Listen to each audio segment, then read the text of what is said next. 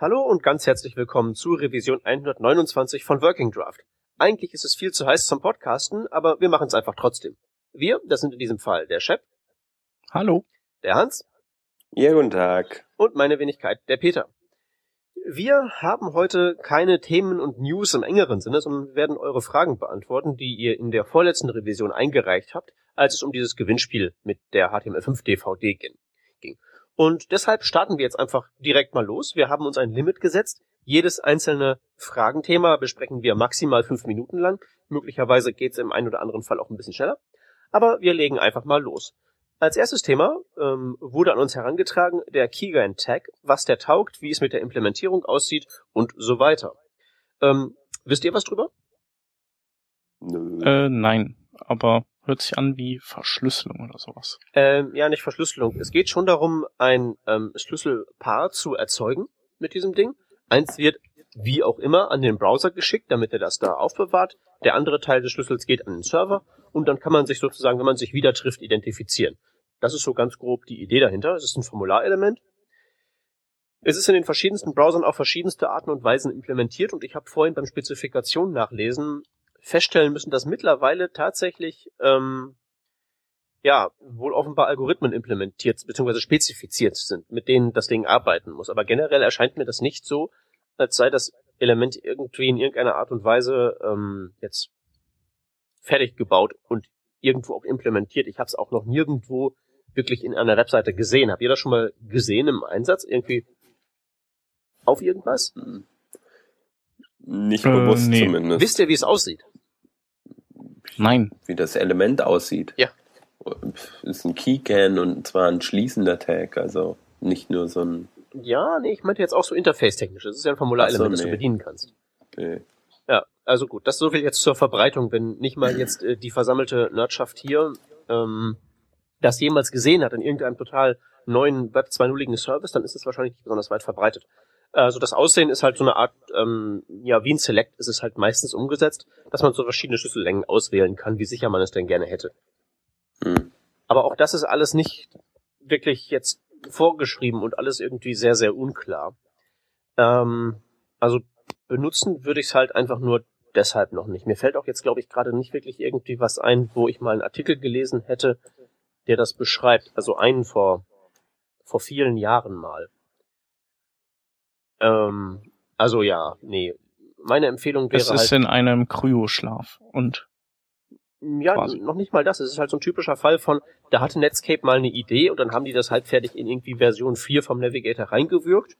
Und dann hat Microsoft das auch nochmal das halbfertige halb abgeschrieben. Zwei Implementierungen, Bing, Webstandard. Ja. Äh, weiter ist das nie gekommen, soweit ich das beurteilen kann. Webstandard fängt bei zwei Implementierungen an, genau. damals. Nee, das ist immer noch so die goldene Regel. Wenn es zwei unabhängige Implementierungen gibt, dann Echt? kann man das zur Recommendation sogar erklären. Und das ist zumindest, wenn, also wenn es schon nicht Recommendation ist, ist das zumindest mal der Zeitpunkt, ab dem man es zusammensetzen sollte und eine Spec schreiben sollte. Ja, krass. Ich, ich wusste nicht, dass es Recommendation werden kann, wenn es oder oder überhaupt Candidate Recommendation, wenn es äh, nur zwei Implementierungen hat. Es müssten zwei, müssen zwei unabhängige sein. Also jetzt zum Beispiel ja, gut, ähm, mit WebSQL hat's halt nicht, ist es halt eben kein Standard, also das gibt's in mehreren Browsern, aber das ist jedes Mal von WebSQL angetrieben, äh Quatsch, von, von SQLite angetrieben, also vom gleichen Datenbank-Backend. Und deswegen gilt das noch nicht als unabhängig. Aber wenn wir jetzt zum Beispiel IndexDB nehmen würden, wo wir jetzt in äh, Chrome und beispielsweise im neuen Internet Explorer zwei wirklich komplett unterschiedliche Implementierungen haben, die auch intern die Daten komplett unterschiedlich speichern, aber eben nach außen hin, was die API angeht, so kompatibel sind, dass man benutzen könnte. Also IndexDB könnte man, wenn man wollte, mehr oder minder jetzt zum Standard erklären. Mhm. Wahrscheinlich ist es sinnvoller, das noch ein bisschen daran rumzudrehen und so, und deswegen machen sie es nicht, aber zwei Implementierungen reichen im Wesentlichen. Ähm, wir haben ja. ähm, jetzt noch ungefähr eine Minute. Ich habe die, ähm, ich habe die Zeit, ich habe die Uhr hier gestellt, wo wir noch darüber, wo wir noch drüber reden könnten. Aber ähm, ich denke mal, die Empfehlung nicht benutzen ist, denke ich mal, alles, was Kann man so sagen. stehen lassen, genau, denke ich auch. Ja. Okay, gut.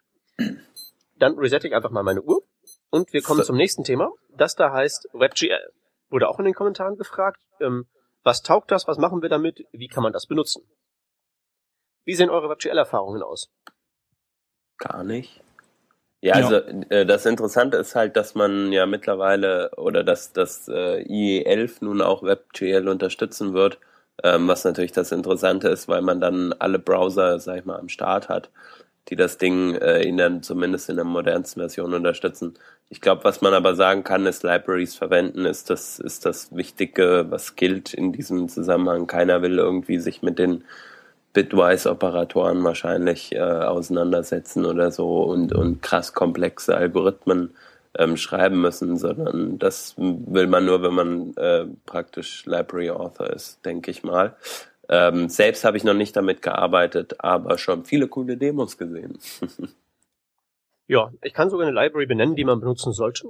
Ähm, 3JS. 3D. Das ähm, bezeichnet sich selbst als ähm, WebGL for Dummies und das ist halt eine ziemlich zutreffende Beschreibung und auch ziemlich gut. Und da gibt's auch schöne Demos, das stimmt. Mhm. Ähm, ja. Ansonsten, was meine Erfahrung angeht, also ähm, ich habe halt mal wirklich so dieses, dieses vom, von Grund auf mit so selbst einem Basic Shader schreiben und so gemacht. Und das benutze ich eigentlich nur, um ähm, meine Padawane immer so in meinen Präsentationen dazu, davon zu überzeugen, dass man vielleicht Libraries benutzen sollte.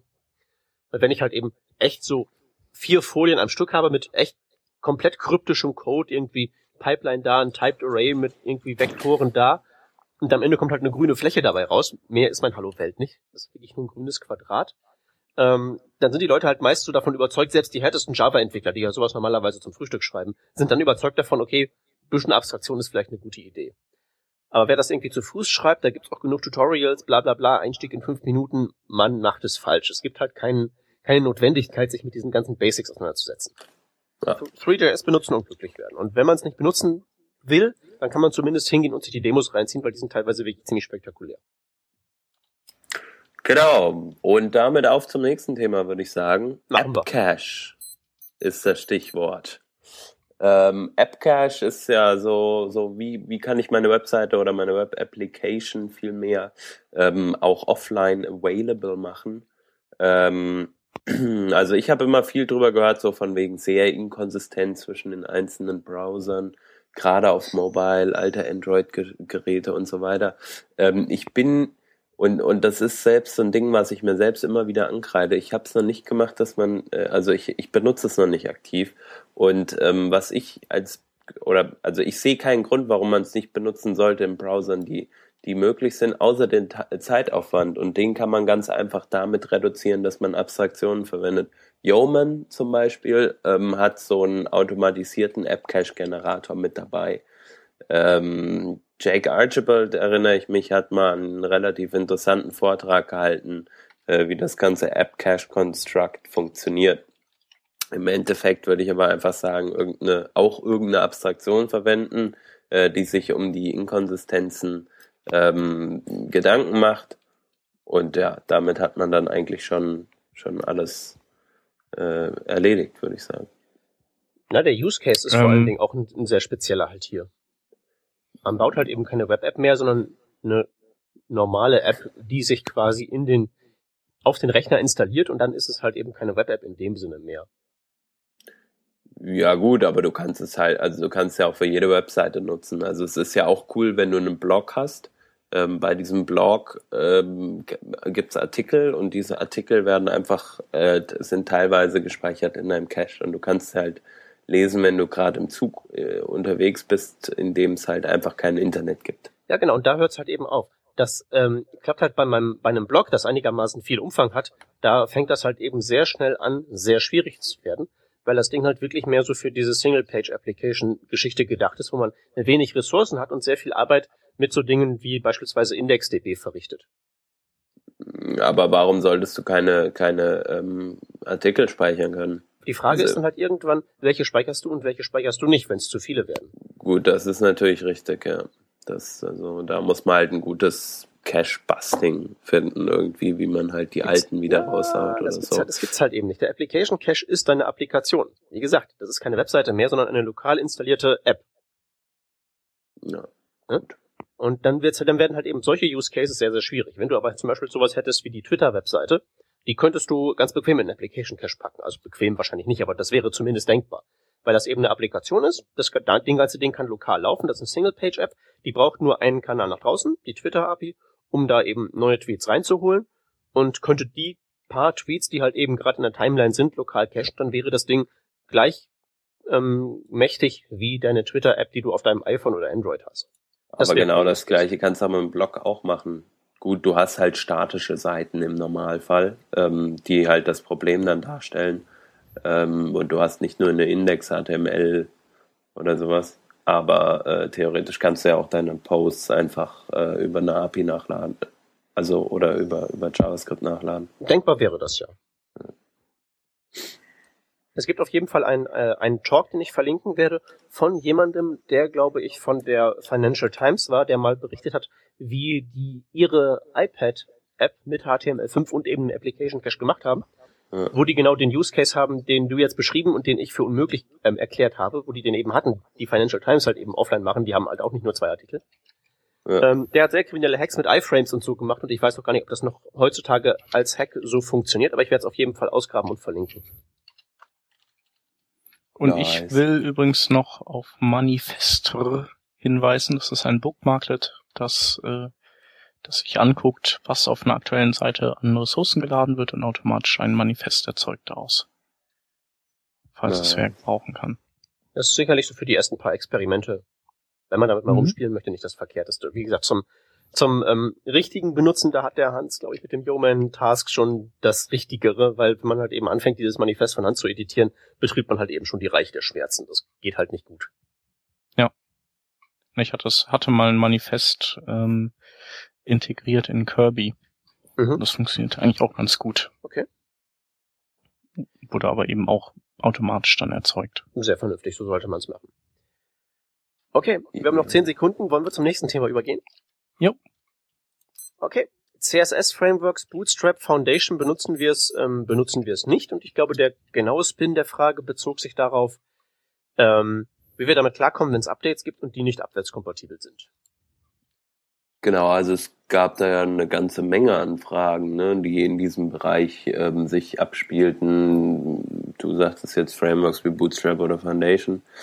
Ähm, also in, insgesamt sag ich mal so global, so Frameworks würde ich persönlich ähm, verwenden, wenn ich was schnell prototypen möchte und oder also irgendwas schnell äh, hinbekommen muss. Wenn ich aber eine Web-Application oder eine große Webseite baue, die ähm, viele eigene äh, Module hat und die aus vielen eigenen Bestandteilen besteht, ähm, wo man auch eigentlich un gebunden sein möchte zum Design. Äh, da würde ich weggehen von diesen äh, Frameworks und würde einfach die als Inspiration nehmen, würde mir die angucken, sagen, ah, was haben wir denn überhaupt für Module, die es so geben kann.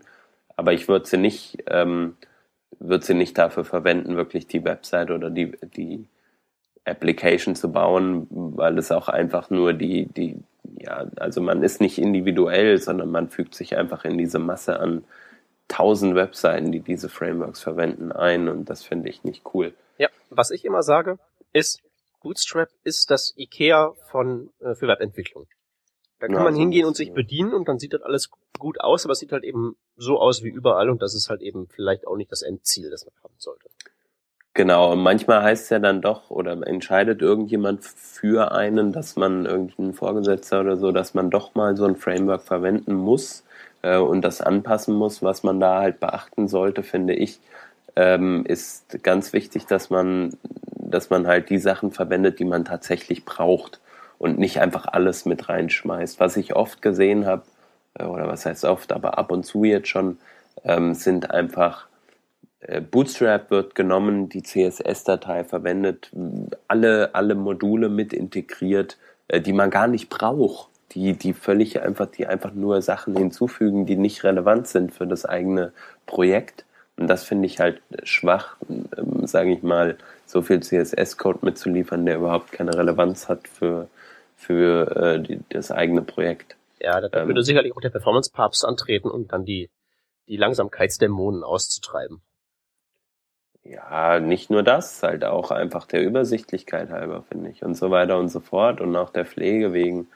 Ähm, und ja, da kommen wir, glaube ich, damit auch zu, zu einer Art, was, was ist eigentlich die Long-Term, äh, also warum sind die nicht Long-Term fähig oder warum, ähm, nimmt man wenig Rücksicht, wenn man neue Versionen äh, bei, bei einer äh, Bootstrap oder bei Foundation irgendwie an den Start bringt.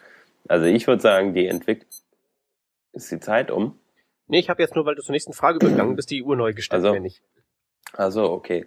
Ähm, genau, die, die Sache ist einfach, ähm, die Entwickler der, äh, der, der, dieser Frameworks denken sich oft, wenn einmal jemand eine Webseite mit sowas entwickelt hat, wie zum Beispiel Bootstrap, ähm, dann sollte man nicht hingehen und zur nächsten Version updaten, weil diese Versionen entsprechend ähm, ja teilweise einen anderen Leistungsumfang bieten und so weiter und so fort.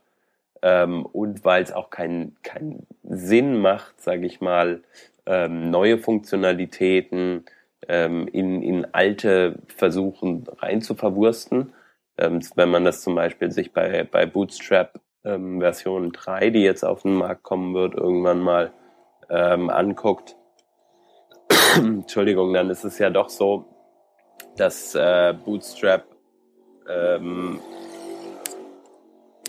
Entschuldigung, da war es irgendwie laut, äh, dass Bootstrap ähm, Mobile First, äh, den Mobile First Approach für die Version 3 angeht und in, in den anderen äh, Fällen das gar nicht der Fall war.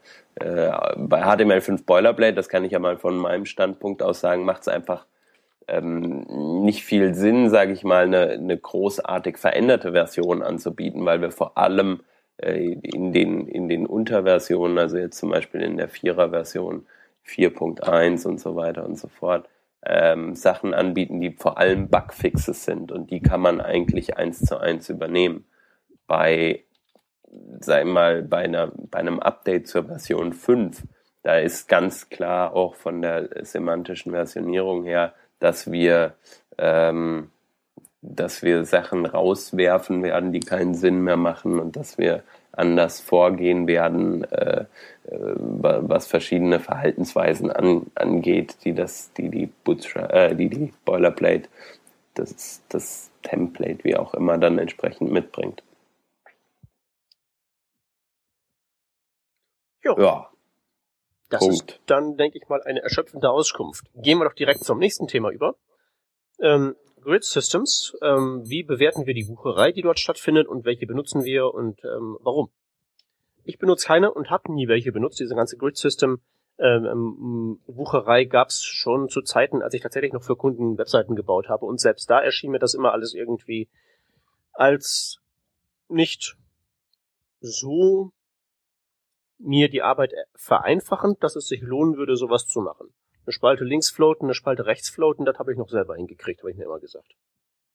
Mhm, das ist bei mir ungefähr auch. Also ich habe mal YAML benutzt, weil das eben auch gewünscht war. Ähm, das, das ist auch soweit ganz gut. Ähm, ist kein klassisches Grid-System gewesen damals, obwohl es eigentlich die gleichen Dinge konnte. Ähm, ich glaube, bei mir liegt es daran, dass die Designer, die mir Designs liefern, selber oft nicht in einem Grid designen. Insofern bringt mir dann ein Grid-System auch nix. Ähm, wenn ich jetzt Designer hätte, die wirklich in, in Grids denken, dann würde ich auch ein Grid-System nehmen. Aber irgendwie kam es nie dazu.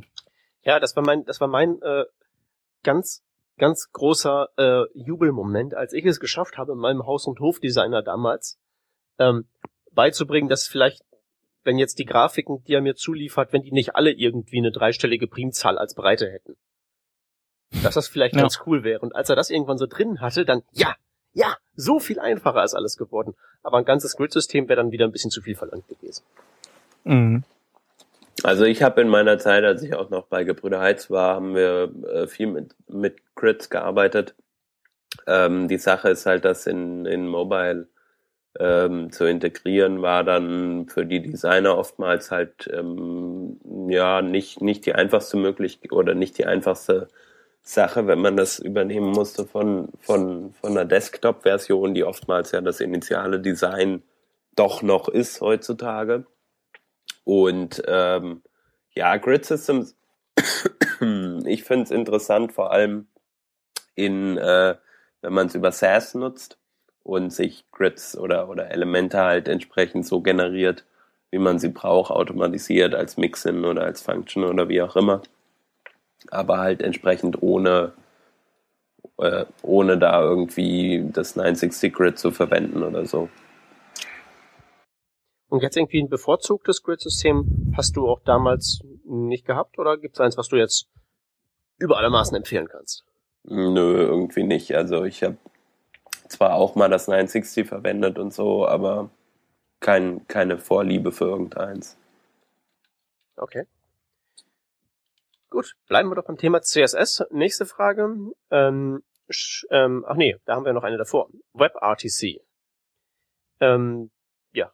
Informationen zu dem Thema, wer von uns benutzt es, wer von uns benutzt es nicht. Ähm, haben wir damit schon mal was gebaut? Wäre vielleicht erstmal auch für den Anfang ausreichend. Ähm, was wisst ihr darüber? Ähm, kann man in Chrome und in Firefox nutzen. Ist auch kompatibel zueinander. Insofern ist das eine coole Sache. Ich denke mal, in Opera wird es demnächst dann auch landen. Ähm, da die ja jetzt auch auf Chromium setzen. Ähm, ja, ich selber hatte halt noch nicht die so, so eine Seite. Also A, gibt es noch gar nicht so lange, dass ich da nicht schon in Elternzeit gewesen wäre. B, hatte ich auch noch gar nicht die Anfrage, ähm, dass man irgendwie sowas wie einen Live-Chat bauen wollte. Ähm, ja, und selbst wenn würdest du jemand, wer jemandem, der das anfragt, würdest du dem verkaufen können, dass es nicht, dass es halt eben in den modernsten Versionen von zwei Browsern geht mm. und würdest du nämlich ja, ja. eher sagen, komm hier, nimm das Flash-Ding aus der Dose, bezahlst ein paar Dollar und dann läuft das aber auch. Ja, ja, das würde ich auch machen. Oder ich würde halt äh, irgendeinen Dienst nehmen, der das vielleicht sofern WebRTC da ist, darüber abwickelt und, und ein Flash-Fallback sonst startet. Ich denke mal, wird sicherlich auch geben. Hm. Also normalerweise sind ja diese zwei Implementierungen, ähm, die, jetzt, die es jetzt ja gibt in Chrome und Firefox, die Grenze, ab der ich halt eben auch anfange, mir sowas näher anzuschauen. Da mache ich das jetzt, habe ich das bisher noch nicht gemacht und plane das jetzt auch unmittelbar nicht, weil das ähm, Feature als solches ja einen relativ eng zugeschnittenen ähm, Use Case hat. Da kann man ja nicht irgendwie irgendwelche abgefahrenen Dinge mitbauen. Das ist halt eben Kommunikation. Das ist halt eben Skype im Browser. Klar kann man da eben, wenn man da lustige JavaScript-Effekte drüber streuselt oder so, das sicherlich noch ausdehnen und möglicherweise wird es auch sehr viel, ähm, weiß ich nicht, besser performen als Skype. Das ist ja durchaus möglich. Ähm, ja, und sonst bin ich halt immer noch nicht ganz davon überzeugt, dass das jetzt wirklich irgendwie so der Wurf ist, der es sein wird, einfach weil es ja noch einen, einen anderen Browsersteller gibt, der ja auch einen Skype-ähnlichen Dienst anbietet, der vielleicht Interesse daran hat, dass, dass das noch nicht so in der Form einfach so in den Browser reinkommt. Mhm. Aber arbeitet Skype nicht auch äh, oder Microsoft mit mit dem Skype-Team nicht da auch mit dran an dem Standard? Ich habe keine Ahnung. Noch habe ich davon nichts Doch, gesehen. Meine schon. Es, solange es kein irgendwie Anzeichen dafür eine konkrete Implementierung im Internet Explorer gibt, bin ich da mhm. noch äh, skeptisch. Ja. Genau, aber ist auf jeden Fall ähm, interessant. Ist halt im Prinzip ist wie WebGL, ich finde es interessant, aber die Use Cases hm, tauchen halt doch eher selten auf, wo man sowas nutzen kann. Naja, also in, de in deiner mal, Realität, in deiner Realität, also Nee, wenn du in einer, wenn du in einer Firma arbeitest, die, die vielleicht viel mit so, mit 3D was macht, dann ist der Use Case ein täglicher. Oder wenn du ein Game-Hersteller bist, für WebGL zum Beispiel, ähm, und für WebRTC gibt's sowas auch, aber wenn du so ein, wenn du so ganz normale Durchschnittskunden bedienst, dann wünschst du dir zwar, dass mal einer kommt und sowas von dir möchte, aber ähm, sie kommen halt selten. Es kommt drauf an, mit was du die bedienst. Wenn du die mit Webseiten bedienst, natürlich brauchen die das nicht. Mhm. Wenn du irgendwie so der krasse Applikationsentwickler bist und zufälligerweise dein Mittel der Wahl halt eben HTML5 und Konsorten sind, dann schon. Aber das sind wir ja, ja. nicht. Eben. Eben. Ähm, worüber wir hingegen was sagen könnten, wären CSS-Größeneinheiten. Macht man Schriftgrößen am besten in Pixel, in Prozent, in EM oder in RAM, fragt einer. Mhm. Ähm, ja, also ich würde empfehlen, ähm, sofern man jetzt den, also wenn man den IE8 nicht mehr berücksichtigen muss, dann würde ich auf jeden Fall auf REM gehen, weil REM ist, ist eine ganz fantastische, ähm, ähm, ja. Es ist, eine Offen es ist eine Offenbarung. Genau, also weil man hat im Prinzip die Planungssicherheit, die man mit Pixel hat und man kann trotzdem, ähm, hat trotzdem die Möglichkeit eben ähm, des Skalierens, wie man es bei EM kennt. Wir sollten vielleicht noch ganz kurz sagen, RAM ist wie EM eine Schriftgrößenrelative Maßeinheit, aber die ist relativ nicht zur Schriftgröße des umgebenden Elternelements, sondern relativ zur Schriftgröße des Wurzelelements. REM, also Root EM. Genau. Und das kombiniert und halt eben wirklich, wie du sagtest, die Vorteile von Pixel mit denen von EM. Genau, und wenn man, wenn man es halt leicht haben will mit dem Umrechnen, dann kann man überlegen, ob man eben den, die Root-Schriftgröße per äh, Prozent ähm, auf einen Wert von 16 auf 10 Pixel reduziert und dann, dann ist es, lässt sich halt leichter in, in REMs rechnen. Also dann, wenn man jetzt eine Schriftgröße von 14 Pixeln haben will, dann weiß man, okay, mache ich 1,4 REM und gut ist. Also, aber den, den Root nicht mit Pixeln auf 10 Pixel setzen, sondern eben, ähm, ich glaube, was sind das dann, 60 Prozent? 60 Prozent sind 10 Pixel, oder? Weil mit 16 Pixeln startet er und ich glaube, irgendwie 60 Prozent müssten es sein. Ich bekenne mich ja schuldig, ein Root-Schriftgröße in Pixelsetzer zu sein. Was? Oder so. Mhm. Genau. Ja, und wer den IE8 noch ähm, mit berücksichtigen muss, der kann keine REMs. Ähm, der kann sich überlegen, ob er vielleicht SAS verwendet. Und dann schaut er sich, ähm, da gibt's ja diverse ähm, REM äh, beziehungsweise Funktionen, die dann für diese alten Browser ähm, so Pixel-Fallbacks bauen. Ähm, Hans, ich glaube, du hattest so einen gebaut, aber es gibt noch äh, coolere, kann es sein, als deinen? Es gibt so, so welche, die voll abgehen. Mhm. Okay. Ja, nee, dann empfehlen wir jetzt mal deinen. Werden wir den verlinken. Genau. Okay, gut. Nächstes Thema. Bei Responsive Web Design kommt die Frage auf, wie strukturiert man CSS-Dateien, ohne ähm, bekloppt zu werden. Das ist mhm. eine interessante Frage. Ähm, ja, die wie macht? Geben wir am besten an den, an den Hans weiter. Ja, wenn ich das mit meinem äh, Husten überstehe, dann äh, beantworte ich das okay. auch gerne. Ähm, genau, also ich mache es so, ich modularisiere eigentlich alles, was ich auf einer Webseite habe. Das ist unabhängig, ob das responsive ist oder nicht. Ähm, das heißt, ich gucke mir an, was habe ich zum Beispiel für Widgets oder sowas in der Art Komponenten auf meiner Webseite. Zum Beispiel die Navigation oder so. Das lagere ich alles aus in eigene SAS-Dateien, CSS-Dateien ähm, die ich dann entsprechend der, der Module auch einzeln benenne. Und in, innerhalb dieser Module ähm, fasse ich dann auch die, die, oder schreibe ich auch die Style Rules dazu. Äh, ich gehe dann nicht davon aus, irgendwie mir Breakpoints zu machen für bestimmte Devices, sondern ich gucke mir einfach an, wo sieht der Content für dieses Modul nicht mehr gut aus. Also zum Beispiel, ich verkleinere eine Navigation, sehe, ah, okay, jetzt würde die Navigation auf dem Bildschirm umbrechen, wenn man jetzt Desktop First äh, geht, den Approach. Ähm, und passt dann um, um diese P Pixelzahl, die ich allerdings nicht als Pixel schreibe, sondern in den Media Queries als EM ähm, ähm, schreibe, ja, schreibe ich dann, schreibe ich dann die entsprechenden Media Warum eigentlich nicht als Elements. M? Äh, RAM hatte ein paar Bugs im Browser. Im Endeffekt bezieht sich ähm, der äh, EM-Wert sowieso immer auf das Root-Element. Also ähm, ist im Prinzip das gipfige Sprung, ne? Genau, in diesem Fall ist es relativ egal, ob man M oder REM verwendet. Ähm, nur das äh, REM hat halt entsprechend ein paar Bugs irgendwie. Genau, und ja, so mache ich das halt. Also ich mache das eher ähm, modulbezogen oder komponentenbezogen, als da eine globale Datei zu haben oder sowas. Ja, komp komponentenweise mache ich es auch. Also Header, Nav, Site, Main, Footer, Blogpost. Mhm. Für jedes eine Datei. Und ähm, immer schön bei den Präprozessoren auch bei mir jedenfalls die Möglichkeit nutzen, die Media Queries äh, in die Regeln reinzuschreiben und nicht die Regeln in die Media Queries reinzuschreiben. Also Selector, Add Media für diese Variante, Add Media für diese Variante und so weiter und so weiter. Und ja, damit geht's eigentlich ganz gut, einigermaßen übersichtlich. Im Präprozessor, ne? Äh, davon gehe ich gesagt. jetzt einfach mal aus.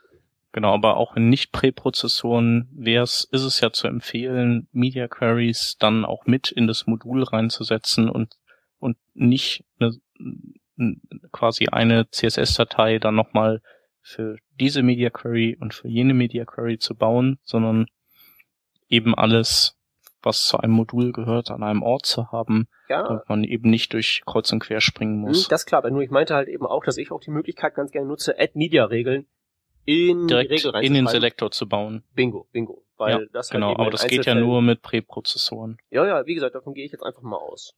Mhm.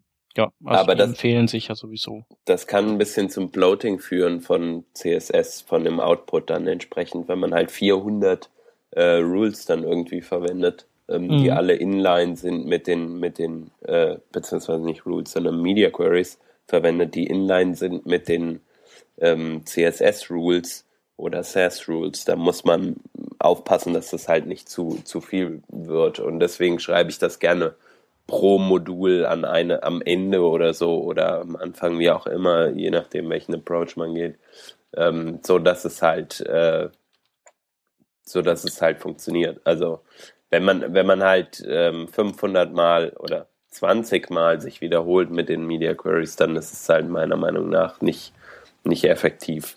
Mhm. Man kann natürlich Mixins verwenden, die solche Sachen dann ähm, kompakter zusammenschreiben ähm, am Ende von der CSS-Datei oder so. Aber da finde ich es dann halt immer riskant mit Sachen, die einem was überschreiben können oder sowas in der Art, äh, was man dann, also was irgendwelche Seiteneffekte haben kann, die man eigentlich ähm, nicht, nicht haben möchte. Ja, man sollte CSS nicht so weit überzüchten, dass man nachdenken muss, um den Code zu verstehen. Ja. Okay, gut. Ähm, Sieben Sekunden hätten wir noch gehabt für das Thema. Aber okay. Dann, das nächste, was hier in der Liste steht, ist einfach überschrieben mit Responsive Wireframes. Ich ähm, habe nie Kom Projekte von einer Planungskomplexität gemacht, als dass da irgendwie Wireframes angesagt gewesen wären. Überhaupt so. Ja. Ähm, ja. Also Wireframes ja, responsive Wireframes nein. Ähm, mir fällt aber ein, dass äh, YAML ja von Haus aus zum Beispiel in nur in quasi in Schwarz-Weiß daherkommt ähm, und und sich und eben auch responsive ist und oder responsive Anlagen hat, die man nutzen kann und damit kann man theoretisch ein, äh, responsive Wireframes bauen. Äh, alternativ kann man natürlich auch überlegen, ob man äh, mit Adobe Edge Reflow vielleicht wireframed. Ähm, Wäre auch eine Möglichkeit. Also äh, es macht auf jeden Fall Sinn, ähm, zu wireframe bei größeren Projekten und dann auch responsive zu wireframe, um Probleme einfach schon früh auf sich zukommen zu sehen. Also wir haben früher oder die Designer und Konzepte haben früher bei der Firma, bei der ich gearbeitet habe, ähm, Balsamic zum Beispiel teilweise verwendet. Das ist so ein Tool. Äh, ich selbst mache das gern mit HTML und CSS, weil ich das kann. Sehr schön.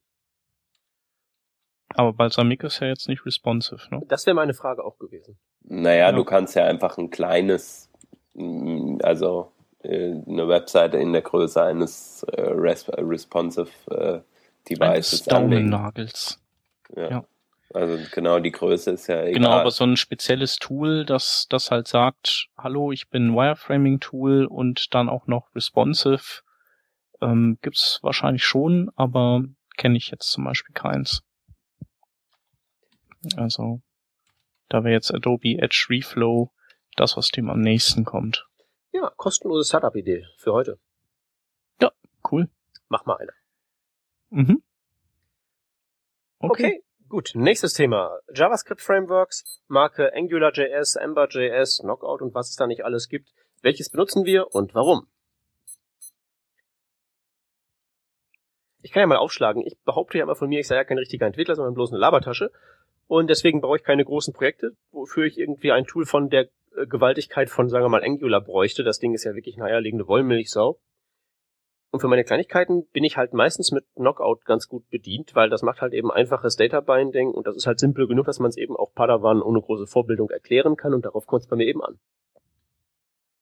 Ich habe Backbone verwendet ähm, in verschiedenen Projekten, weil es ähm, so süß ist und so leicht zu überschauen ist. Ich ähm, verwende aber sonst keine anderen. Ich kenne Ember, das habe ich in einem Projekt äh, verwendet. Und das hat ja ungefähr die Größe von Angular. Ja, also ich äh, nutze die, nutze gar keins in der Regel und würde aber wenn, dann mich mit Angular beschäftigen. Oder ja, habe mich schon damit beschäftigt, aber so richtig zum Einsatz gebracht noch nicht. Warum Angular? Ähm, weil ich einfach äh, diese bidirektionale, äh, dieses bidirektionale Data Binding finde ich einfach gut und äh, dass man das deklarativ auch in seinen Templates niederschreiben kann, also dass das relativ, dass selbst das theoretischen Designer das sogar machen kann, dass du ihm sagen kannst, hier, wenn du das schreibst, dann wird da, werden da automatisch die Werte eingefügt. Ähm, ich finde das einfach, nimmt einem viel Arbeit ab, finde ich total gut. Aber heißt nicht zwangsläufig, dass es das tollste Framework der Welt ist. Aber ja, auf mich hat's halt Eindruck gemacht. Ja, ja. Ember soll ja auch ziemlich toll sein, aber man liest immer, was ich jetzt auch nie verifiziert habe, dass die Dokumentation halt eben mittelgut sein soll. Mhm. Aber ich habe da jetzt auch, wie gesagt, für die Dickschiffe keinen Use Case. Ich schieb halt immer so AngularJS vor mir rum und lasse das so langsam in meine Wahrnehmung einsickern, aber wirklich benutzt habe ich es halt noch nie, weil was soll ich damit bauen? Ja, eben. Also, ähm, also ein Projekt habe ich, da hätte es Angular schon gegeben, als ich es angefangen hat, äh, hatte, hätte ich es benutzt. So ist es leider dann zu spät auf, äh, erschienen. Skandal. Und beim nächsten Refactoren äh, wird es dann vielleicht reingetackert. Gut, nächstes Thema, nächste Frage. Warum wird Accessibility so selten beachtet ähm, und was ist neu? Ich denke mal, das bezieht sich so auf den gesamten HTML5-Kontext, was es da Neues gibt das kann ich halt in aller Kürze sagen. In aller Kürze ist es so, dass die ähm, ganzen Y-Area-Eigenschaften jetzt auch formal gültiges HTML5 sind. Wenn man also eine Seite hat und die durch den Validator jacken, da sind so Role-Attribute und Y irgendwas, äh, Quatsch, Area irgendwas Attribute drin, dann gehen die durch und werden nicht mehr als Fehler markiert. Punkt eins, Punkt zwei, die neuen semantischen Elemente, Main, Nav und solche Geschichten enthalten fest eingebaute Role-Attribute und ähnliches. Das heißt, die muss man halt eben an den Stellen nicht mehr vergeben, was den netten Effekt hat, dass man sein Gehirn abschalten kann und einfach die richtigen Elemente für den richtigen Zweck benutzt und die Dinger sind aus dem Stand ein bisschen zugänglicher, als die Diff-Suppe vorher gewesen wäre. Warum das allerdings so gut wie niemanden interessiert, das weiß ich auch nicht.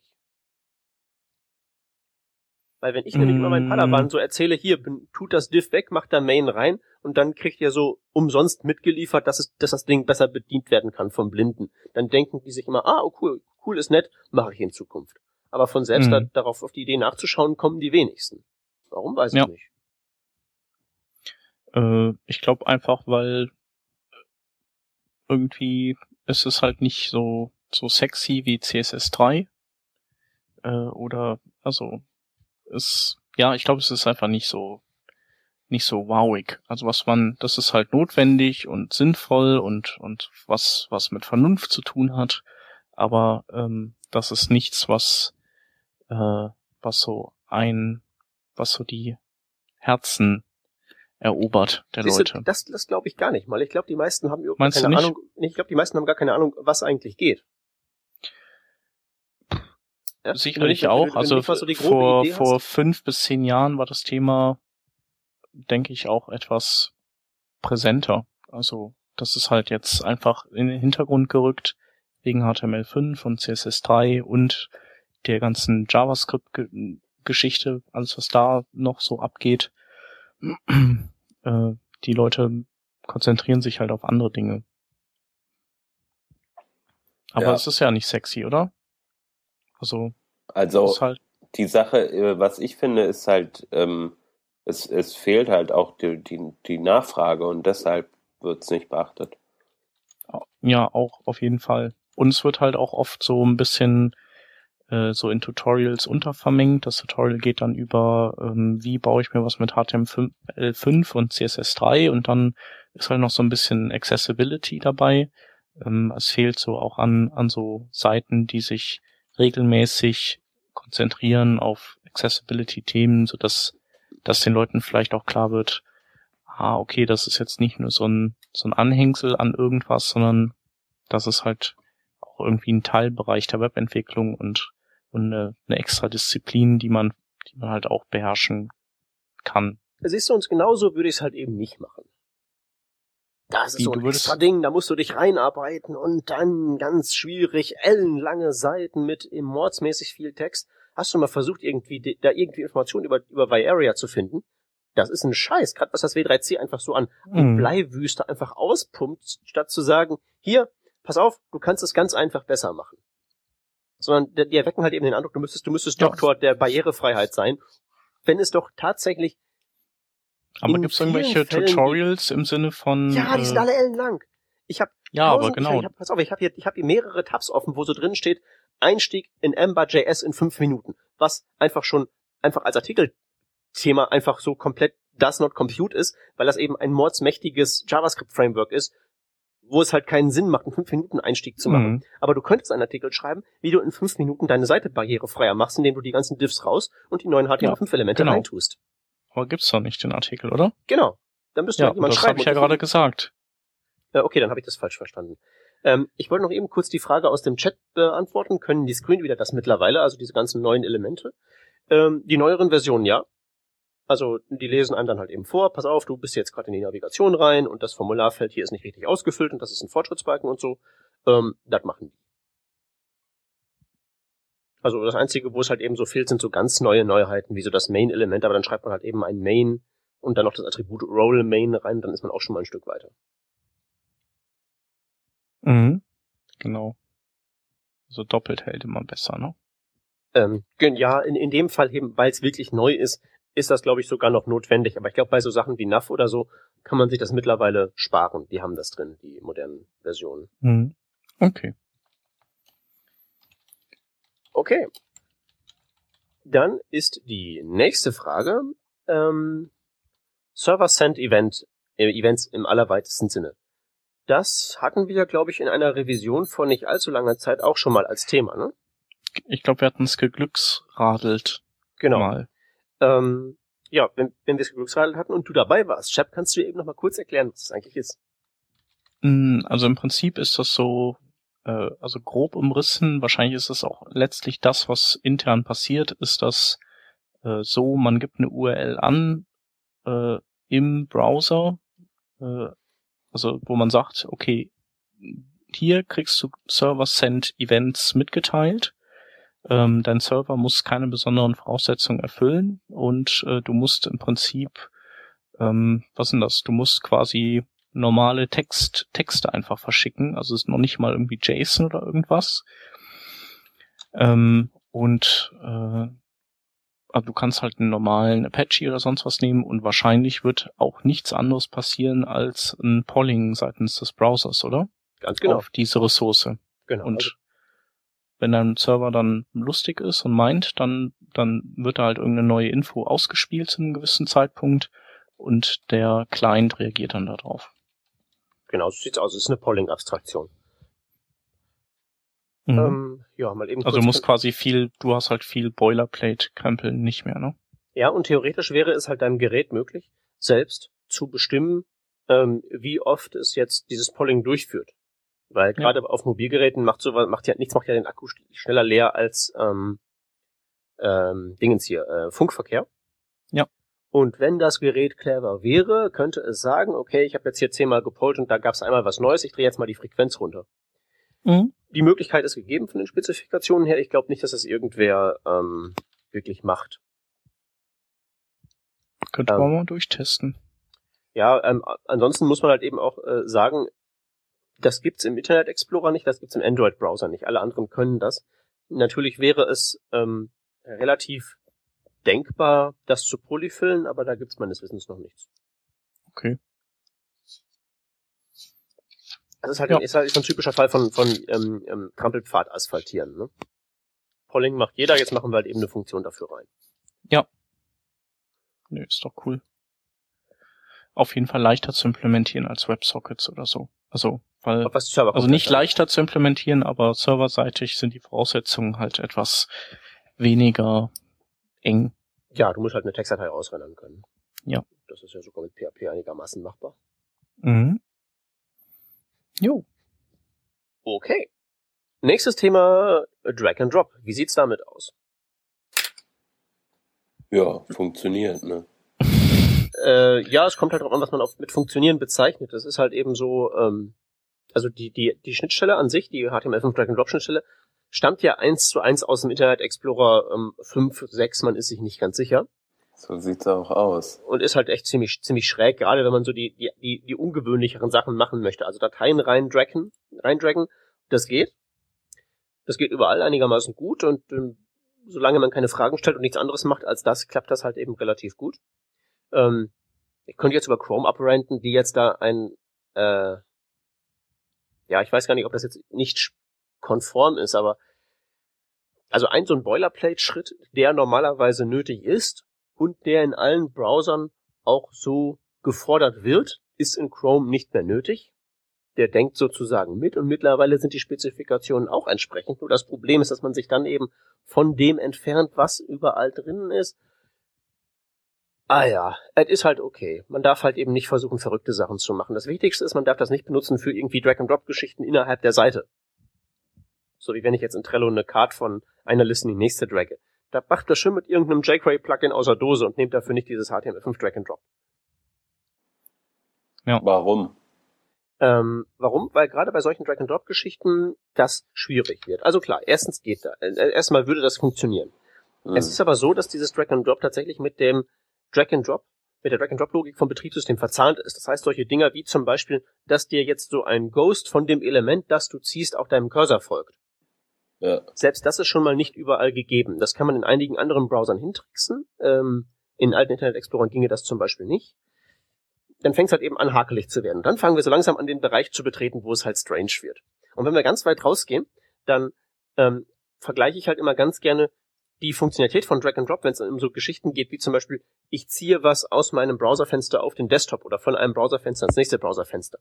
Dann erkläre ich das mal ganz gerne am Beispiel der Entdeckung des Planeten Neptun. Wisst ihr, wie der Planet Neptun entdeckt wurde? Nee. Alle anderen Planeten hat man entdeckt, indem man einfach durchs Fernrohr geguckt hat und dann gesehen hat, oh ja, da bewegt sich was. Ähm, Planet heißt ja auf, ich glaube, griechisch Ach, Wanderer. Und dann äh, hat man halt gesagt, ja, okay, bewegt sich, ist ein Planet. Und dann hat man halt irgendwie festgestellt, okay, dann gibt's auch Asteroiden, bla bla bla. Nur der bei Neptun. Berechnet, ne? Genau, bei Neptun hat man nämlich festgestellt, da draußen drehen sich zwar alle, dreht sich zwar alles, aber das dreht sich hm, so, als wäre da irgendwo anders noch ein Planet, als wäre da irgendwo noch so ein großer Haufen Gravitation hat man eben berechnet, wo der Neptun wohl sein würde, hat jemanden, hat einen Praktikanten ans Fernrohr gesetzt, hat gesagt, da guckst du hin und sagst Bescheid, wenn sich was bewegt und zack, Planet entdeckt. Und Drag and Drop muss man genauso machen. Man kann, wenn wir aus Browserfenster A was rausdragen in Browserfenster B hinein und da droppen. Dann gibt's im Browserfenster B ein Drop-Event, das auf dem Element, wo wir was drauf gedroppt haben, ähm, sagt, hier wurde was gedroppt. Dann können wir aber nicht in Browserfenster A nachvollziehen, dass das in Browserfenster B passiert ist. Wie wollen wir jetzt also, wenn wir jetzt aus ähm, einer Liste in Fenster A was in eine Liste in Fenster B getrackt haben, in Fenster A das Element aus der Liste löschen, weil es jetzt ja ein B drin ist. Das gibt's ja jetzt nicht doppelt. Das kann man über einen indirekten Trick nachweisen, dass man bei einem bestimmten Event, das eigentlich das kann man per hier per Local Storage kann man das doch cool machen. Ähm, ja, das geht aber auch innerhalb von ähm, Drag and Drop alleine. Okay. Das ginge. Ähm, es gibt also das Problem, es gibt ein ähm, Event, das feuert, wenn ich was gedroppt habe, in Fenster B und in Fenster A feuert auch was. Blöderweise wird durch das Feuern in Fenster A nur mitgeteilt, hier ist jetzt eine Drag-and-Drop-Operation beendet worden, aber ich sag dir jetzt nicht, ähm, welche, welches Element betroffen ist, welches wurde gedragt. Ich krieg nur mit, es ist irgendwas gedragt worden in Fenster A, aber ich weiß nicht, welches von den Elementen in Fenster A jetzt in B sein müsste. In B kann ich es dann hinrennen, gar kein Problem. Aber wie kriege ich in A raus, dass es passiert ist? Das kann man über einen indirekten Nachweis erbringen, weil bei dem Event, das sagt, hier ist eine Operation beendet worden, ist eine bestimmte Eigenschaft ähm, auf einen bestimmten Wert gesetzt, anhand von dem wir nachvollziehen können, dass ein bestimmtes Element aus unserem Fenster A jetzt in B ist, ergo können wir es aus A rauslöschen. Ich habe das aus meinem Schulungsprogramm rausgenommen, weil mir noch nie eine Padawan-Gruppe glaubhaft versichern konnte, dass sie das verstanden hat, was ich dann erzählt habe. Mhm. Deswegen sage ich einfach nur ja für Files und so, okay, prima. Und den Rest, den, da decken wir den Mantel des Schweigens drüber. Das ist meine Devise. Okay. Ja, für Files würde ich es auch am ehesten benutzen, glaube ich. Ja, alles andere ist halt, also von Fenster A in Fenster B ist halt, da denkt man halt eben, okay, schöner Use Case, aber wirklich brauchen tut man das halt dann doch eher selten. Ja. Es tut mir leid, ich habe zu viel über den Planet Neptun gequasselt, die Zeit ist um. Wir müssen zum nächsten Thema übergehen. Ähm, einer hat tatsächlich gefragt, welche Hardware wir zum Entwickeln benutzen, speziell ähm, was wir für abgefahrene Keyboards benutzen, ob wir irgendwie was, was, was Ungewöhnliches an, an Hard- und Software benutzen. Äh, nö, also Keyboardmäßig habe ich hier eine Sherry-Tastatur, die finde ich super. Sag das Reicht Modell. mir auch. Äh, keine Ahnung. G83 105 oder wie die heißen. Glaub schon. G83. Äh, 6105, so, sorry. Moment, wie heißt das Ding? In schwarz, weil dann werden die auch nicht so, dann werden die Tasten noch nicht so dreckig, weißt du? Also glaub, die werden eigentlich genauso dreckig, selbst, aber. Selbst in die Shownotes rein, ne? Äh, ja, nee, ist so eine ganz normale Sherry-Tastatur, also wirklich die, die normalste der Welt. Kabel oder nicht Kabel? Mit Kabel, ohne Kabel, es geht mir alles total auf den Sack. Da ist dann die Funkverbindung irgendwie unterbrochen oder das zuckelt oder die Batterie ist leer. Finde ich total doof. Meine Maus ist auch mit Kabel. Und das reicht. Wichtig finde ich eine SSD. Also, wenn man die nicht hat, dann, dann stirbt man. Ja. Ja, das ist Barbarei. Ich sag mal meinen Palawan, wenn ihr keine SSDs vom Chef kommt, dann kündigt ihr. Ja, genau. Also, ansonsten CPU ist so Dual-Core aufwärts ist okay und sonst RAM, RAM, RAM, RAM. Für Chrome, für die ganzen Chrome-Tabs, die man aufhat. Ja. ja. Genau, und für Facebook, was, was halt auch schön RAM liegt, immer. Also ich äh, habe nichts Besonderes. Ich habe ein MacBook Pro und damit arbeite ich morgens wie abends. Gut, das hat halt eine SSD und maximal äh, Speicher reingehauen, also 16 Gig, aber was anderes auch nicht. Ja. Okay. Ich habe auch einen ganz gewöhnlichen Zusammenklöppel-PC. Ich habe ein etwas größeres und teureres Gehäuse genommen mit so lauter Dämpfu und so, damit groß, damit man drin bequem rumschrauben kann und sich nicht die Finger aufreißt. Und ähm, ja, dass es halt eben schön leise ist und so. Da ist halt das Übliche drin, SSDs und eben auch RAM bis zum, bis zum Abwinken. Ähm, meine Tastatur ist eine kabellose Logitech, äh, wie heißt das Ding? K350, das hat so eine, so eine, so eine, so eine, so eine leichte Wellenform. Einfach weil ich mich ähm, dran gewöhnt habe, das so zu haben und das ist einfach das Nachfolgermodell von dem Teil, was mir vorher kaputt gegangen ist. Das ist eigentlich alles. Ich habe keinen guten Grund, warum ich die benutze. Ähm, Maus ist auch ein Logitech-Teil. Wie heißt das Ding? Anywhere MX. Das Wichtigste daran ist, dass das ähm, so ein widerstandsloses Mausrad hat. Ähm, das ist einfach, das kennen die ähm, regelmäßigen Hörer vom Glücksrad. Das ist einfach unabdingbar für das schnelle Durchscrollen von Spezifikationen oder sonstigen langen Dokumenten. Da kann man nämlich einfach draufdrücken und dann läuft das ohne Widerstand durch, bis man Halt sagt. Und es ist halt eben kabellos, weil ich, ich, ich hasse, ich hasse Kabel wie die Pest. Es gibt nichts Schlimmeres als Kabel. Ich habe ähm, Batterie in Akkuladegerät und da habe ich halt immer vorrätig ähm, vier geladen, damit ich selbst wenn hier bei beiden sofort der Strom wär, leer wäre, ich dann sofort Ersatz habe und wenn ich dann austausche, tue ich die, die ich herausnehme, in das Gerät rein, habe ich kein Problem mit. Ich habe früher auch immer gedacht, das nervt doch gewaltig bei diesen ganzen Funkdingern, wenn denen der Saft ausgeht. Nein, tut es nicht. Also mich jedenfalls nicht. Ansonsten habe ich drei Monitore. Ich hatte früher zwei und bin jetzt wieder auf einen größeren. Kann ich, kann ich nicht verstehen. Ich habe drei und manchmal denke ich mir, ja, jetzt noch einen vierten, das wäre doch schön. Was läuft denn da drauf? Na, äh, du musst ja Börsenkurse. Ja, Wahrscheinlich, ja. Naja, ich, ich, ich jongliere halt öfter mal mit, mit, mit vielen Spezifikationen. Dann habe ich halt eben die Specs auf und MDN auf und den Code-Editor auf und das Buch, das ich schreibe oder die Slides, die ich mache und dann irgendwo noch ein Terminal, wo dann der, wo dann der, ähm, wo dann so ein Prozess drin läuft oder sonst irgendwas. Ja, und das muss man doch nicht alles also gleichzeitig sehen. Man muss sich doch auf eine Sache konzentrieren. Naja, aber das Konzentrieren heißt ja in meinem Fall rausfinden, wie es funktioniert und aufschreiben. Ja, aber du, also, ich weiß nicht. Ich, mir reichen Tabs. Kennst du Tabs? Äh, hab ich auch, aber dann, dann, ist dann irgendwo, ähm, sind da wiederum andere Sachen auf, irgendwie da eine angefangene E-Mail und ein halbfertiges Angebot, dafür habe ich dann eben die Workspaces. Hm. Naja. Wenn ich nur programmieren müsste, würde ich auch mit einem oder zwei auskommen. Aber seit je mehr Informationen zeitgleich jonglieren ich so mache und je mehr ich das auch immer mehr auftüf, austüftle, hier was offen, zwei Supply Komm, du hast auch nur mehrere Monitore, weil du auf einem immer so ein Livestreaming von irgendeinem Fußballspiel hast du doch immer auf das, einem das, auf. Das, das, das habe ich nicht immer, aber das ist natürlich, wenn mal eine solche Sportereignis ansteht, eben auch sehr angenehm, so auf das nebenher laufen zu haben und mit einer Augenbewegung halt immer mal so gucken zu können. Das ist, das nett. ist es nämlich. Ist, das ist, ist, eigentlich der Grund. Okay, ich geb's zu. Ich bin enttarnt. so. So, genau. Nächstes Thema. Ähm, HTML5 Geolocation. Wer nutzt es? Wo sind die Hürden? Auf was muss man aufpassen? Ich nutze es, äh, aber Firefox unter Windows zumindest äh, kriegt es irgendwie nicht auf die Kette, äh, dann zu geolokalisieren auf dem Desktop. Nicht? Nö. Äh, funktioniert gut, also ist halt immer so, die Seite möchte, dass äh, du zustimmst, dass äh, sie deine Standortdaten verwenden darf. Darf mhm. sie das? Ja, okay, meinetwegen. Also das ist halt so, ist natürlich richtig, aber ähm, wer selber so eine Seite dann hat, die das nutzt, der findet das halt doof. Ähm, ja. Und der Firefox kriegt's einfach nicht hin. Ich, der Time, also ich habe probiert und getan und der macht einfach ein Timeout. Alle anderen Browser können's und ich weiß nicht, woran es liegt. Du hast doch schon mal versucht, dem ein großzügigeres Timeout-Fenster zu geben. Auf jeden Fall. Hm. Genau. Und aber andere Browser, die die schaffen's. Ich glaube, die nutzen sowohl der Chrome wie auch Firefox nutzen ja beide Google dafür. Genau.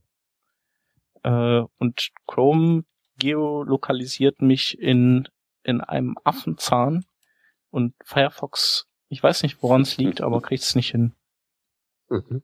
Ähm, konnte, konnte mir der Chris Heilmann damals, als ich mal antwitterte, auch nicht helfen.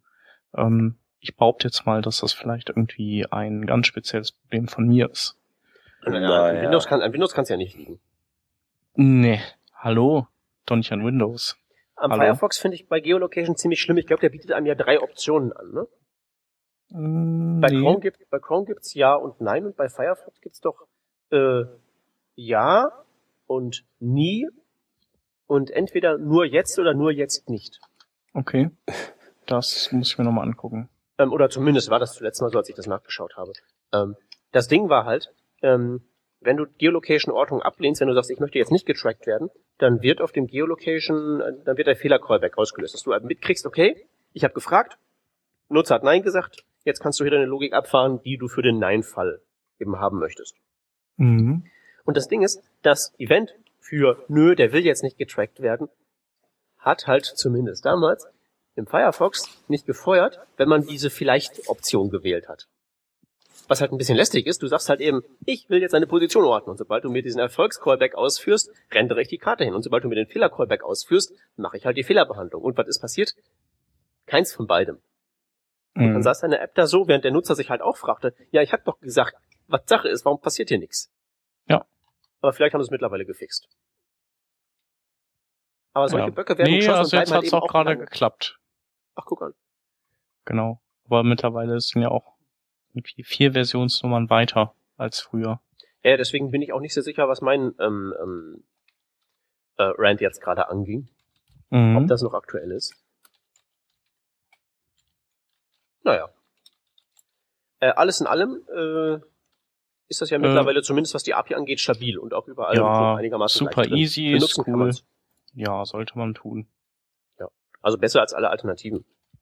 Ja, witzig. Also ich habe trotzdem immer noch ein, ein Timeout bekommen. Also ich habe jetzt die Seite nochmal geladen und habe auch gesagt, dieser Seite bitte immer, immer, immer, um Gottes Willen, immer Zugriff geben und trotzdem kriege ich ein Timeout. Aber weil ich sowas wie ein, wie quasi eine, eine Geolocation-Schleife dann laufen lasse, klappt's dann beim, beim nächsten Mal danach. Brauchst du mehr Timeout? Über 9000 Millisekunden. Ich habe drei Sekunden Timeout. Muss Ja. doch reichen, oder? Im Bei Internet gilt- gilt VDSL als- 25. Im, Im Internet gilt als Faustregel immer über 9000. Okay. Egal was es ist. Genau. Ja, scheiße, habe ich, hab ich wieder alles falsch gemacht. Du bist nicht genug im Internet, mein Freund. Daran, das ist das Nee. Problem. Ich kenne mich damit nicht aus. Gut. Ähm, kommen wir noch zu, kommen wir noch zu mehr Dingen, ähm, die Neuland sind. Ähm, mobile Device APIs ähm, wurde gefragt. Was gibt's alles und ähm, was kann man davon nutzen? Ähm, ja, soll ich? Jo. Ähm, was es gibt ist, ähm, also zumindest wenn man sich mal die einschlägigen Spezifikationen anguckt, gibt's mittlerweile für im Prinzip jedes, jede Device-Fähigkeit von so einem modernen Smartphone irgendeine Spec. Unterstützt wird das wenigste. Was aber geht, sind auf jeden Fall Lagesensoren auslesen, also so und so rum halte ich das Gerät. Beschleunigungssensoren klappen auch auf den neuen iOS und Android-Geräten. Also wie schnell beschleunige ich das Ding nach oben, rechts, unten, links oder wie schnell dreht sich das um Achse so oder so oder so. Das geht alles und da kann man auch ein paar hübsche Sachen mitmachen. Ähm, ich musste letztens mit ein paar Padawan einen ähm, ähm, Workshop improvisieren, so auf Zuruf. Ach übrigens, wir machen heute nicht Schulung, bastelt mal irgendwas, was man am Ende des Tages auch anfassen kann. Und da hatten wir ähm, Multiplayer-Pong gebaut, wo man durch Neigung seines äh, Gerätes in die eine auf der Achse so oder so seinen Paddel steuern konnte. Per WebSocket die Kommunikation gemacht und dann konnte man da gegeneinander zocken. Ähm, ja, ist schon, ist schon ein Höllenjob, den ich da manchmal habe. Ähm, was allerdings in modernen Firefox ähm, zum Beispiel geht, mittlerweile sind so Dinge wie zum Beispiel den Fotosensor auslesen. Der kann dir also sagen, wie hell es gerade ist. Oder der kann dir sagen, ob gerade irgendwas nah am Gerät ist oder fern am Gerät ist. Das ist der Sensor, der dafür sorgt, dass wenn du das Ding ans Ohr hältst, der Bildschirm ausgeht. Auf Das den kann ja man auch mit, zugreifen. mit, mit Firefox OS zu tun, dass man unter Firefox sehr viele von diesen Device APIs nutzen kann, ne? Genau, da kann man auch zum Beispiel den Vibrationsmotor auslösen und die Ich Batterie glaube, das kann man auslesen. sogar auch in Chrome. Das geht auch Cross-Browser, meine ich. Äh, ja, ich finde das halt, ich finde das halt ziemlich schwachsinnig, dass man das kann. Ich bräuchte ja eigentlich viel mehr, wenn ich wirklich mit der, Mhm. mit dem Web äh, plattformunabhängig denken will, darf ich ja gar nicht, darf ich ja gar nicht das Konzept Vibrate irgendwie voraussetzen, sondern ich muss ja vielmehr so eine übergeordnete Struktur namens Notification haben. Ja. Ja klar, gibt's auch. Funktioniert das irgendwo? Wahrscheinlich nicht. Ja, in Chrome so äh, hakelig ein bisschen. Und im Firefox habe ich gesehen, in den neuesten Builds der Mobile-Version macht das Ding dann auch wirklich dir so eine Notification in deine, wie heißt das Ding, bei Android, dieses Teil, was du da oben runterziehen kannst. Diese, Notification Center. ja, da kann er dir jetzt auch was reinrödeln. Also das geht, aber das geht halt relativ langsam. Aber es wird halt so langsam. Das Ding ist halt, außer Firefox haben die alle jetzt nicht so das als dringendstes Problem. Und ja, wenn ich Apple wäre, würde ich sowieso mit der Safari das ganz langsam implementieren lassen, damit ich schön weiter Apps verkaufe. Kommen wir denn dahin, wenn die alle so über Webseiten das so regeln können? Das können wir ja nicht machen. Ja. Aber das ist nur meine persönliche Verschwörungstheorie.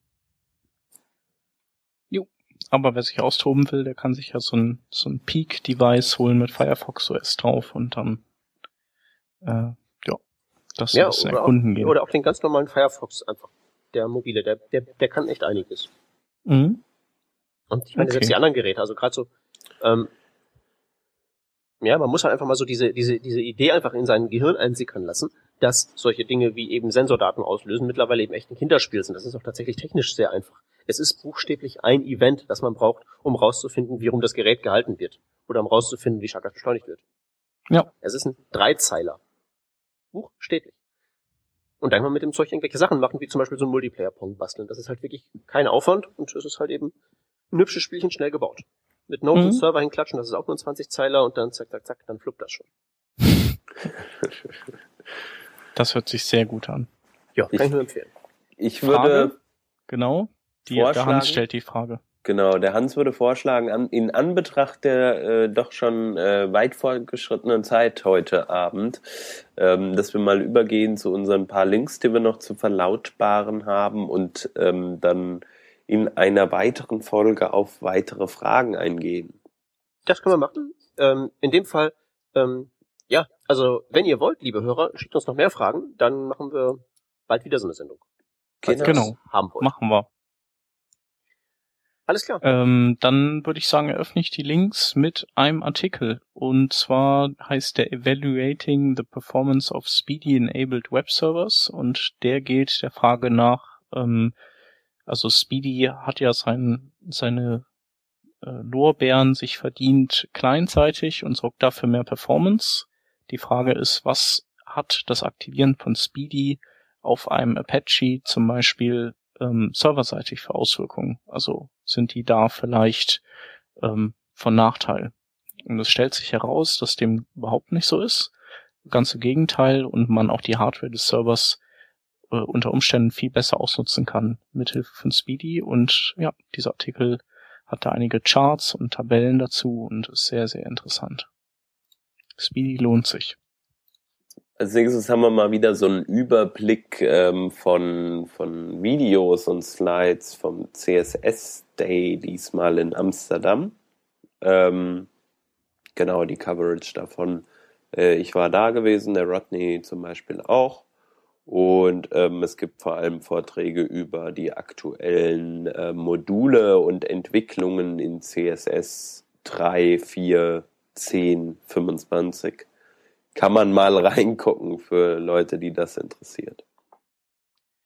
Ebenso reingucken kann man in ein kleines Video über AngularJS, das ich empfehlen möchte. Das geht ungefähr 60 Minuten, wie es auch der Titel schon ähm, andeutet. Und dort erzählt ein Typ mit einer ziemlich coolen Stimme, wie ähm, man AngularJS-Apps baut und vor allen Dingen zeigt der auch Code und schwafelt nicht einfach nur rum, ähm, wie geil das Projekt doch wäre. Da sieht man eben wirklich mal, wie es funktioniert und wie man es machen sollte und was diese ganzen Konzepte, die da rumschwirren, ähm, so bedeuten. Kann ich nur empfehlen und dauert nicht lange. Genau, und ich glaube, das hatte ich mir auch angeguckt von dem Typen. Der hat eine, der hat eine, der hat eine Hammerstimme, hat der. Der gehört ins Radio. Ja, der war cool. Hans, naja, leg los. So. Genau, abschließend noch ein Artikel vom Hugo G. -Punkt, nenne ich ihn jetzt einfach mal. Giraudel. Giraudel. Girodel. Girodel. Keine Ahnung. Ich fand G. Nee, der ist Franzose. Cool.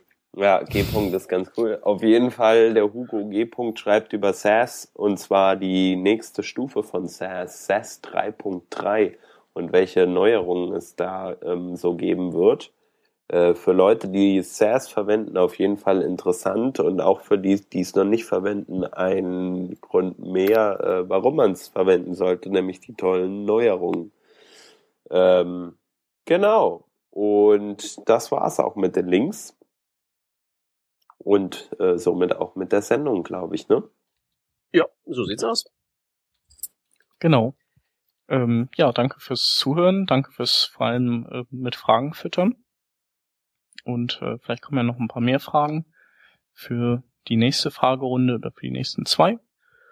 Und ansonsten schauen wir mal, was so die, die Lage der Nation in einer Woche ist. Genau. Und tschüss. Tschüssi. Tschüss.